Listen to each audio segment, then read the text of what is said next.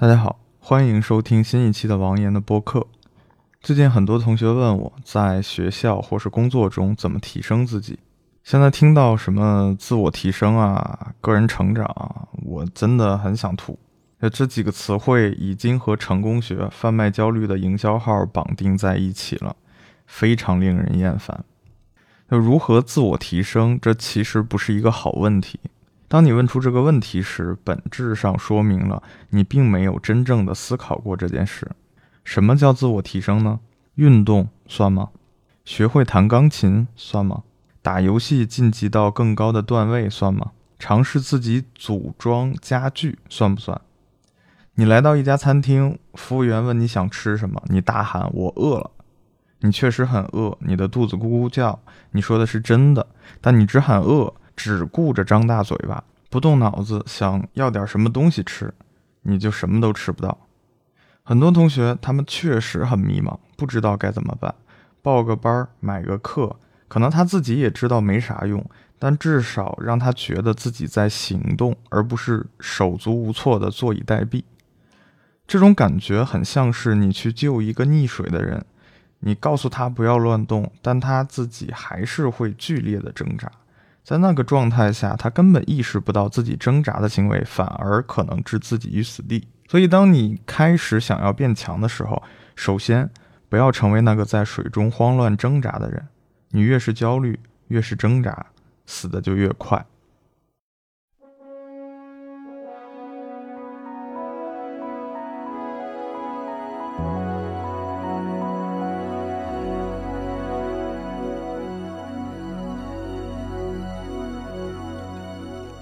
你为什么想要自我提升呢？别告诉我说你从小就有了这个想法。如果真是那样，你现在要么在某个名牌大学读书，要么在很好的企业工作。你既然想到了这个问题，多半是因为你的生活遇到了某种阻碍，或是你对现在的生活感到不满意。这种困境使你压力很大、焦虑、迷茫，你迫切的想找到出路。你觉得自己应该做些改变。胡乱的看到什么就做什么，像是溺水之人抓住的稻草。你办了健身卡，你报了培训班，你买了网课，你觉得你有了光明的未来。所以想一想，你为什么要充电呢？缓解焦虑，大家都在学，所以我也要学。或是被什么营销文案打了鸡血。然后考研、学英语、健身三大万能方案。然后呢？我相信你们或多或少都会遇到过这种情况，但结果如何呢？我们最终好像发现这些事情也并没有改变什么。所以大家一定要明白，当你打算去行动的时候，先想清楚你做这些事情是要解决什么问题，然后针对性的去解决它。举个例子，有些同学要毕业了，开始找工作，对于面试他很紧张，于是他想到了一个问题：我该如何准备面试呢？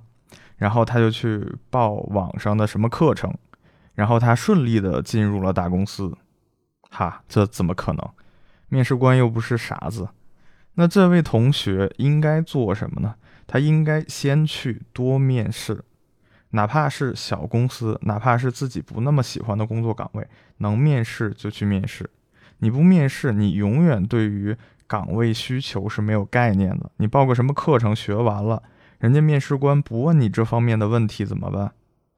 像我面试实习生或者应届生，我就会问一些和工作经验无关的内容，来规避面试者的题海战术。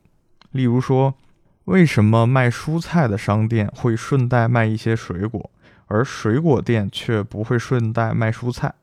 你在一家少儿英语机构工作，现在有一个五百人的群，里面都是小孩的家长。你怎么让这些家长购买我们的产品？如果你是面试官，我是面试者，你会问我什么问题？为什么要问这个问题？很多社交网站都会有会员等级制度，你觉得它的意义是什么？如果我们去掉这个会员体系，会损失什么？你过去的经历中做过的最艰难的事情是什么？最后你是如何解决它的？像是这类问题，更多的去。考验的是这个人的底层思维。你知道什么概念名词，做过什么活动，我都不关心，我就问你逻辑，问你思路，问你细节。这些实际的东西是很难投机取巧的。所以你先去面试，哪怕是不好的公司，多去面一面，自己见多识广，就知道怎样应对了。那时候有什么短板，再针对性的补足也不迟。当你对面试没有概念的时候，你想什么都没有用。想象一下，如果把一个不会开车的人拎到驾驶位，逼他开车，他脑子里是不会想我哪些地方不懂，我需要了解哪些知识才能把这个车开动起来。他的第一个反应是整个人都是懵的，大脑一片空白。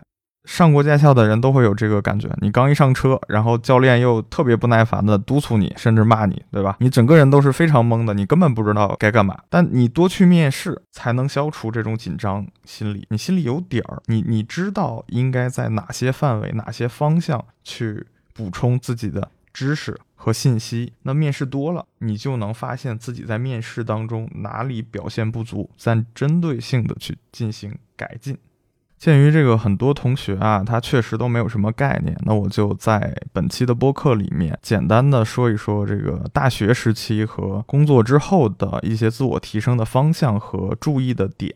大学时期如何自我提升，我就简单的说一下。大学的环境呢是非常特殊的，它跟社会环境有着显著的不同，所以在大学环境当中呢，相对放松或者说散漫一些，压力也会比较小。那么有心的同学呢，呃，了解这些关键点之后，他自然会去做。呃，其他人呢就听一听就可以了。所以我们也不会讲太多的内容。呃，我个人啊，我我个人的建议是，首先第一点，你。一定要坚持运动，这事儿不管男女。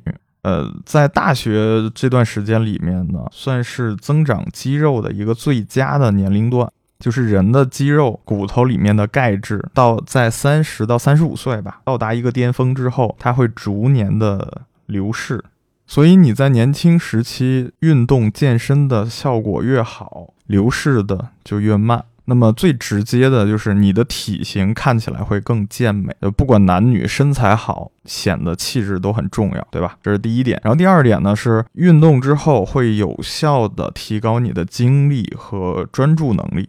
这个工作之后啊，你们就知道这个工作是有多累，它其实是非常耗体力的一件事情。拼事业拼到最后就是在拼体力，所以一直坚持运动很重要。在你们这个时间充裕的情况之下，好好的去运动。然后第二个点呢，就是恋爱，恋爱是非常有助于提高情商的途径，非常非常有效。多去谈恋爱，认真谈恋爱。校园时期的恋爱是最美好的。等你到了社会上之后，一切就会变得非常的现实和残酷。那个时候再想去谈个纯纯的恋爱，基本上是不可能的。所以在大学的这段时间里面，千万要谈恋爱。然后第三点呢，就是别挂科，要顺利的毕业，这个最基本的。第四点呢是早实习，你在大三的时候就可以考虑开始实习了。如果说你条件有限，没办法去大公司，或者说呃换一个城市实习的话，你可以参加一些线上实习。越早实习，你的简历上就会有更丰富的内容可写，不会等到你快毕业的时候再实习。但是那个时候你简历上一片空白，你又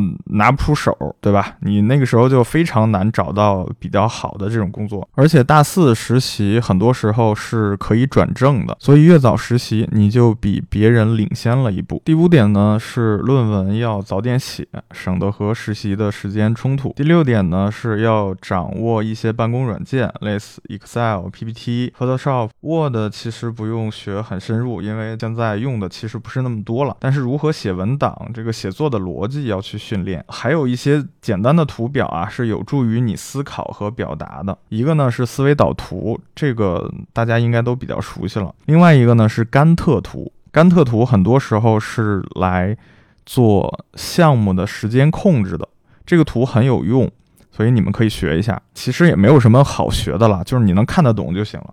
第三个呢是流程图，流程图也是一个非常重要的概念，它有助于梳理你的逻辑性的思路，尤其是。呃，你的一个方案可能要覆盖很多方面、很多种可能性，然后要考虑它的收益、成本等等等等。你全程下来的每个环节是否顺畅，你可以把它列成一个流程图。那到了某一个环节，它是不是能够穷举所有的可能性，就这种类似逻辑树的逻辑结构，都可以用到流程图。OK，以上的这些点，就是在学校的同学如果有什么不太了解的，你们可以自己去搜索一下，都不是很难，但都算是一些比较关键的点吧。呃，接下来呢，我们就来聊一聊工作之后的自我提升问题。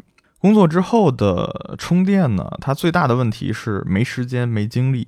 虽然你很想用业余时间来充电，但是早出晚归，回家也就剩下睡觉了。周末基本用来躺尸，没力气干别的。所以我觉得，比起要求大家在业余时间学点啥，不如先集中精力放在工作时间的学习上。我一直认为，工作是普通人成长的最快速有效的方法。因为工作本质上就是你不断的解决问题，就像游戏一样，随着你的等级提高，问题的难度也会随之提高。你解决问题多了，有能力解决问题了，水平自然就会提高。虽然我们总提职场，聊什么职场经验，但在我看来，本质上所谓的职场是不存在的。你的恋人过生日了，你想给他搞一个生日派对，给他点惊喜。你做的事情就很像是活动策划，你要结婚了，要协调各种各样的事情，看场地、策划婚礼环节、对接婚庆公司、安排时间日程，这就是项目管理。去扰民，街坊来劝也不听，你去和对方交涉，这就是沟通谈判。你看，工作和生活其实都是一回事儿。很多人觉得工作只是用来混饭吃的，拿一分钱干一分活，每天摸鱼就挺好。但我觉得这还是浪费了一些工作能带给我们自身的价值。工作了怎么提高？我觉得第一点，你要把本职工作做好，做好自己的本分，这是最简单的标准，也是大多数人开始提高的遇到的第一个门槛儿。很多人都会有这样的想法：我干活差不多就得了呗，我干好了又不多给钱，我遇到好领导肯定愿意玩命干。可现在的领导太傻了，太差劲了，我就不想干了。哎，卖力干活有什么用呢？你那么努力，最后上司只会把越来越多的杂活留给你。现在还宣扬努力干活的都是精神资本家。我同事都是猪队友，不想给他们擦屁股。这种情绪化的想法对我们自身的发展是极其有害的。我希望大家能够有这个意识：第一，你工作是为了自己，不是为了企业或是上司。你懈怠摸鱼，最终浪费的是你自己的时间与青春。你遇到了一个不好的老板，搞得你自暴自弃，那就相当于你因为一个讨厌的人断送了自己未来的前程。你觉得这值得吗？如果你觉得现在的工作确实没什么成长，你可以选择跳槽，而不是浪费自己的时间。第二，想有收获，你必须先付出。如果你负责一个项目，其他队友划水，你也跟着划水。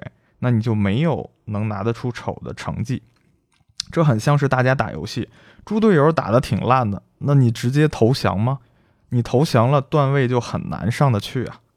这个世界绝大多数时刻都必须是你先付出才会得到回报，你付出确实不一定会得到对等的回报，但你不付出就什么都没有，人也只能在付出的过程中逐渐变强。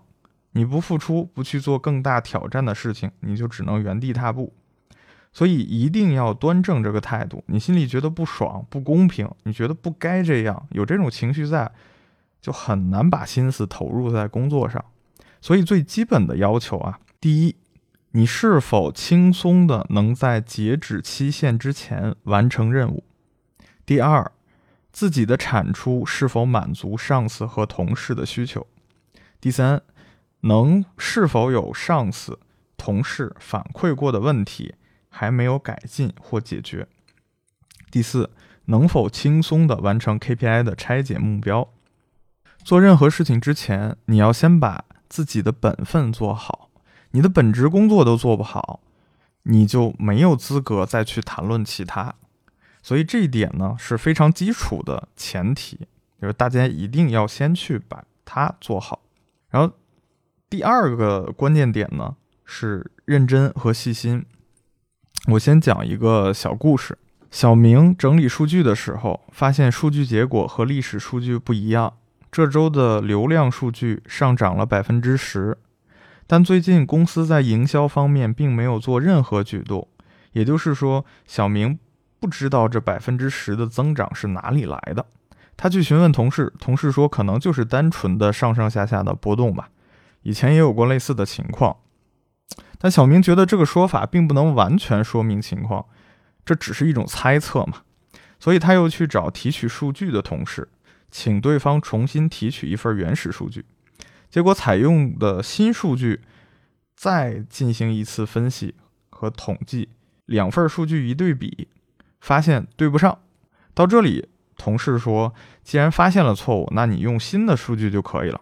正常情况下呢，这个事情到此就完结了。但是小明觉得还不够，他想要搞清楚为什么之前的数据出错了。于是他一遍又一遍的对比数据，发现上一份数据的错误是实习生把表格里面的数字格式弄错了，导致后续的报表系统无法识别，所以漏掉了一部分数据。”不但这部分数据有问题，因为实习生他沿用了一种错误的方法，导致实习生做的其他的一些报表的数据也有问题。那在整个的这个纠错的过程中呢，小明花了将近一周半的时间，因为每个同事都有很多的事情要做，你去纠错的话呢，你只能去占用人家的业余时间，进度就会相对的缓慢。小明自己呢？也花费了很多的时间来进行数据校对。小明做这件事情并不会因此多拿一分钱。那换作是你，你愿意去付出这么多的时间精力去搞清楚一个问题吗？我相信大家在生活和工作中都有过差不多就得了这种想法。但如果每次做事都是这种差不多的态度，这里扣掉一分，那里减少一分，日积月累，你个人的总分就会少一大截。有时候我和下属开会啊，我提到一个新的想法，就问下属：“你觉得这个方案如何？”下属脱口而出：“挺好的呀，我觉得 OK。”那好在哪里呢？我继续追问，他就答不上来了。这显然就是没经过思考。真细心不仅仅是态度问题，也是一种习惯。人散漫太久，想认真一点、细心一点，还真不一定能做到。很多刚毕业的小朋友经常会问我一个问题：感觉自己的工作内容太基础了，没有成长怎么办？我曾带过的应届生也有不少人问过我这个问题，尤其是我在大厂时，应届来的同学学历都不错，面对这种基础的工作内容，心理抵触更为强烈。世界上百分之九十九的工作，智力正常的人经过培训，其实都能干。公司里很多的这个工作内容啊，也确实没有什么太高的技术含量。写个文档，整理个表格，在大街上抓个高中生，我觉得也能胜任。那么，我们天天讲工作能力是从哪里体现的呢？很久以前，我和一位前辈聊天儿，他提到优秀员工，就聊起他的秘书，他是这样评价秘书的。每次我在会议上发言，他都能完整的记录下来，我一字不改，就可以直接邮件发送全公司。这位秘书似乎只是把领导讲的话记录下来，然后整理成文档发给领导，仅此而已。你会觉得这个秘书很厉害吗？我觉得非常厉害，能做到一个集团老总一字不改的地步，这个秘书的能力绝不亚于集团的其他副总。同样的道理，我交给下属一个整理文档的任务，他能做到我完全放心、一字不改的地步吗？其实不太可能。我常常和下属说：“你觉得基础的工作枯燥没问题，这是人之常情。但如果你连最基础的工作都不能做到让上司百分之百满意，那上司怎么放心把其他的工作交给你呢？”记得以前有一次公司数据库升级，有段时间我们只能通过数据工程师把原始数据从数据库中提取出来，然后由人工来完成各项数据分析工作。这个工作任务技术层面并不复杂，学过 Excel 的人都可以做。但是当时我只能自己做，并没有把这个活儿交给下属。为什么呢？因为原始数据太重要了。表格中的数据出了错，接下来的分析决策都会受到影响。我们会基于原始数据进行下一步的运营计划，公司的高层也会基于原始数据分析出来的结果进行部门的预算制定及集团汇报。我不能把这么重要的事情交给下属做，或者说当时的下属中也没有我能完全信任的人。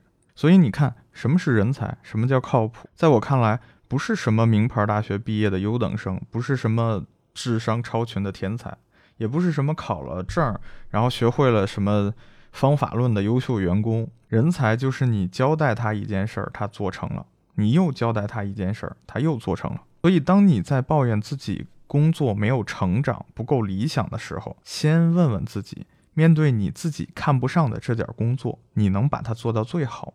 还有很多同学啊，向我抱怨说，上司不带自己、不教自己咋办？感觉工作没有成长。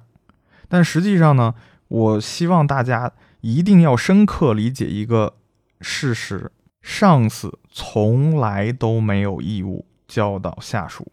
一个什么都不会的新人，你耐心的教他，所花费的时间精力至少相当于当前工作量翻三倍。不但如此，这个新人做出来的东西，你还要耐心的帮他检查，因为他的产出几乎百分百不合格。不合格让他改，改完再检查，检查完再改，一遍又一遍的教，教到最后，发现你还不如自己亲手做来的效率。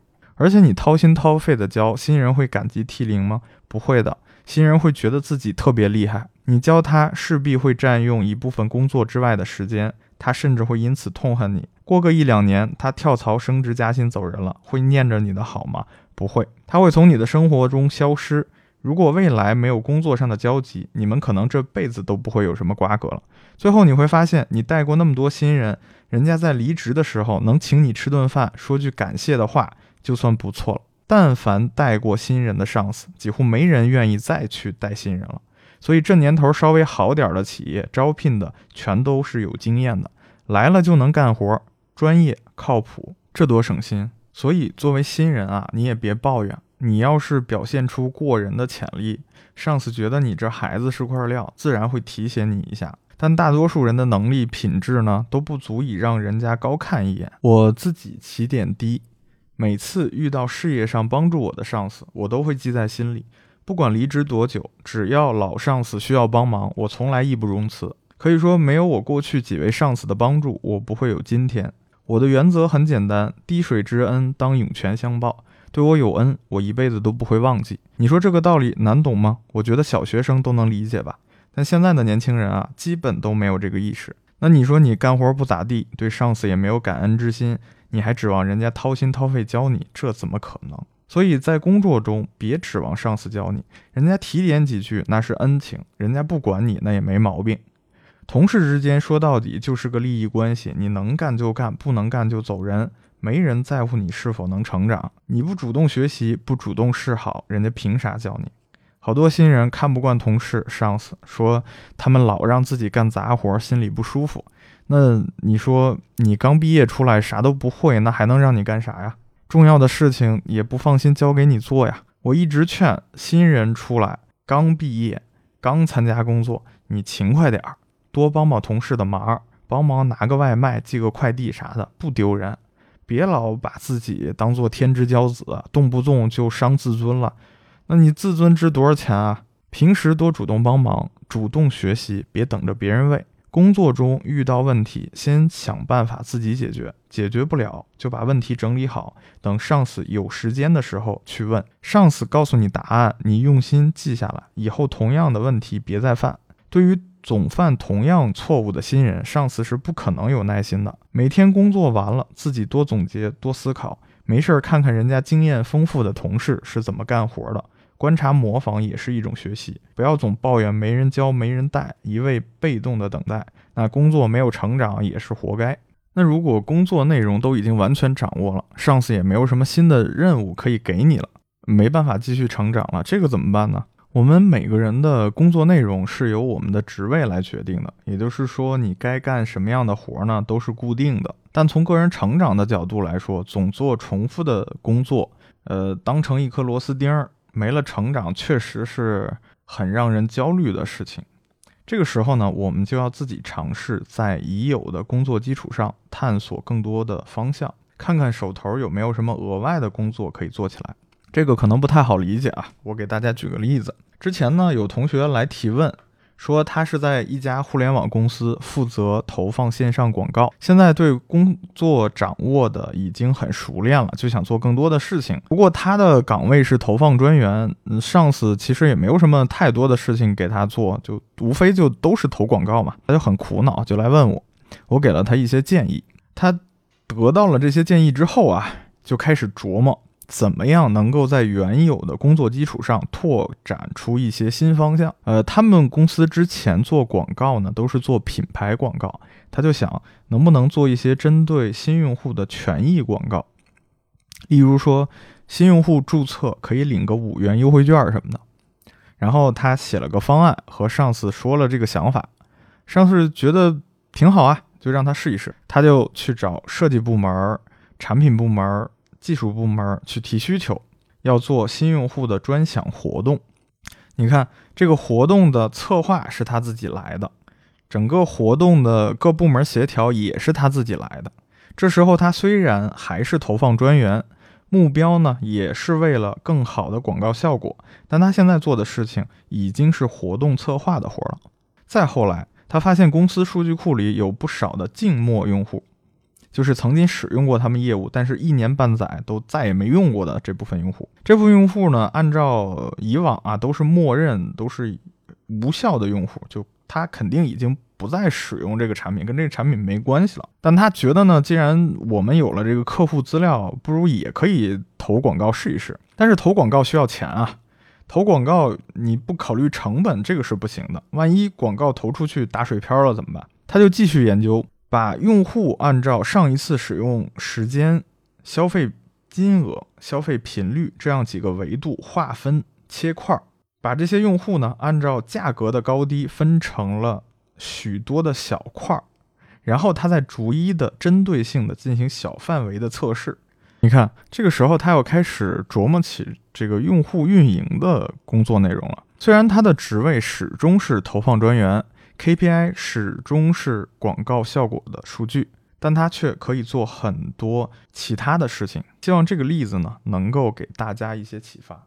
这个最后啊，我提到个人成长呢，我还是特别想说，你们一定要少看点网上的垃圾信息。之前啊，我写东西有个困惑，我就想啊，我把那个步骤写的非常细了，就简直是手把手教的地步，就怎么还有人看不懂呢？后来有个人私信我。说我和某个 UP 主是他最喜欢的职场博主，我就心想那个人是谁呢？我就去搜了一下他说的这个 UP 主，看了一下人家的分享内容之后呢，我只能说那真的是一言难尽。也就是说，在这个用户眼里，他无法分辨我和其他人之间的区别。那时候我突然就明白了。一个自己水平是二十分的人呢，他没办法区分三十分和八十分之间的差别。这个情况我也遇到过。做金融的朋友曾经给我推荐过一本书，叫做《金融炼金术》，很有名的一本书，作者是乔治·索罗斯，他是金融领域非常著名的投资大师。他旗下的投资基金呢，曾被认为是引发了我拿到书后翻来覆去看不懂。能理解的只有一小部分，其他对于金融市场的分析我就完全看不懂了，所以我没办法评价这本书，我也没办法通过书中的内容理解索罗斯到底有多厉害。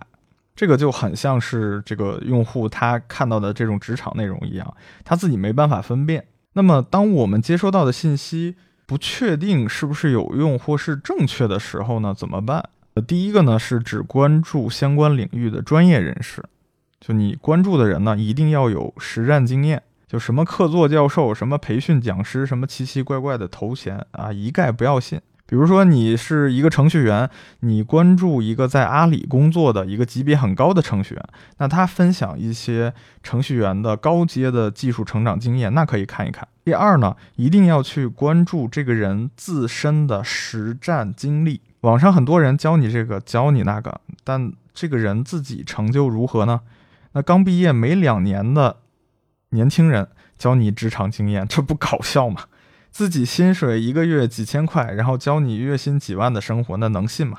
你就说拿我自己来说，我自己按照 BAT 的级别吧，或者说阿里的级别，也就是 P 七 P 八的样子，算上这个手上的其他一些项目啊，林林总总一年也就是百万的水平。那人的输出能力呢，通常只能输出自己真实水平的三四成。我可能好一点，这种分享的比较多呀，就可能到四五成的样子。也就是说呢，年薪五十万以内的，听听我的建议和分享，放心听，放心用，这个都没有一丁点儿的问题。你要是年薪百万了呢，咱们就没有什么受教不受教的问题了。那咱们之间就是平等交流，聊聊天儿，交流一下经验心得，互相有个启发，也就是这样子。那你老在网上看些奇奇怪怪的内容，最后没有用啊！你对你一点帮助都没有，还浪费时间。然后第三个呢，就是要远离行业评论、行业分析。你在网上能看到的关于行业公司的评价，有一半以上是公关稿，那是人家的软广。另一半呢是各种分析师脑补出来的东西。参加工作的人都知道，公司内部情况就连内部员工了解的信息都不充分，何况是外面的人呢？涉及公司一些敏感的信息、数据，人家可能给你吗？你看了那么多分析，看了那么多评论，有啥用呢？那给你涨工资吗？升职吗？下个月房租你不还得照样交？第四点呢，就是少用手机。手机太耗费人的注意力和时间了，我这么说可能稍稍有那么一点夸张啊。我甚至觉得手机现在对人的影响已经够得成一种疾病的这种级别了。你回忆一下，每天吃饭睡觉的时候，你会不会不自觉地刷手机？我之前在网上发了问卷，能自觉吃饭睡觉不看手机的人不到百分之五。你再回忆一下，你有多久没认真的思考过一个问题了？有多久没有像上学解数学题那样长时间的专注的去做一件事情了？每天日复一日的工作，做的事情都差不多，没有长进，那人当然会觉得焦虑了。我们遇到新问题，解决新问题，学习到新知识，才能够成长。有些人可能工作了五年。但他实际上呢，只是把一年的事情重复的干了五次，那当然没有什么水平上的提高啊。最后一点呢，还有同学说，呃，太复杂的东西我也记不住，我也不确定我关注的人关注的内容是不是有有用的，我就觉得有道理，反正我就关注了。那这种情况怎么办呢？我可以。给大家分享一个最最最最简单有效的方法，你就思考一下，你关注一个人或者关注某一个账号，然后或者关注某一系列的内容，你关注了几个月之后，你的生活有实际的变化吗？例如说，你关注了这个人，你看了他写的东西，然后确确实实的能够让你的生活变得更好了，有道理。重要吗？不重要。没有人会因为有道理就给你升职加薪的。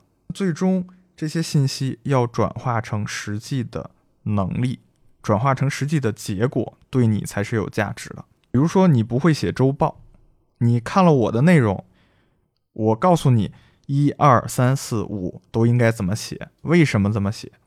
那你今天看完了，明天周五你写周报，你写完了发给上司。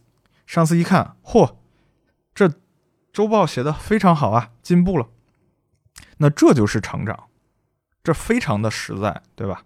你就以这个标准去看一看你现在接触到的这些信息，如果没办法让你有效的在现实生活中有实质性的改变，那你就不要看它，留下这个时间去吃喝玩乐，你去打打游戏都是好的。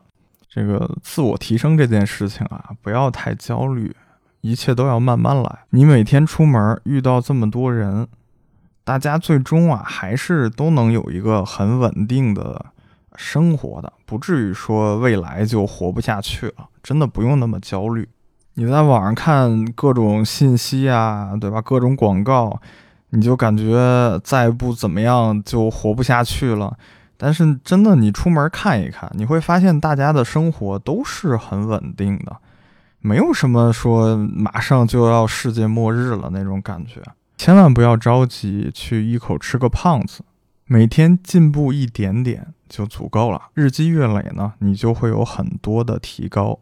你天天焦虑，焦虑完了自己痛苦，也没有什么实质性的改变，那你不相当于自己折磨自己吗？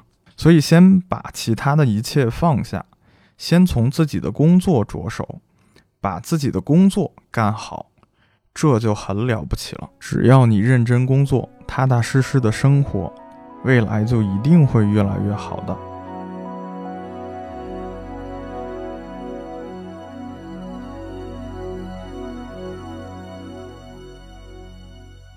Another day is gone.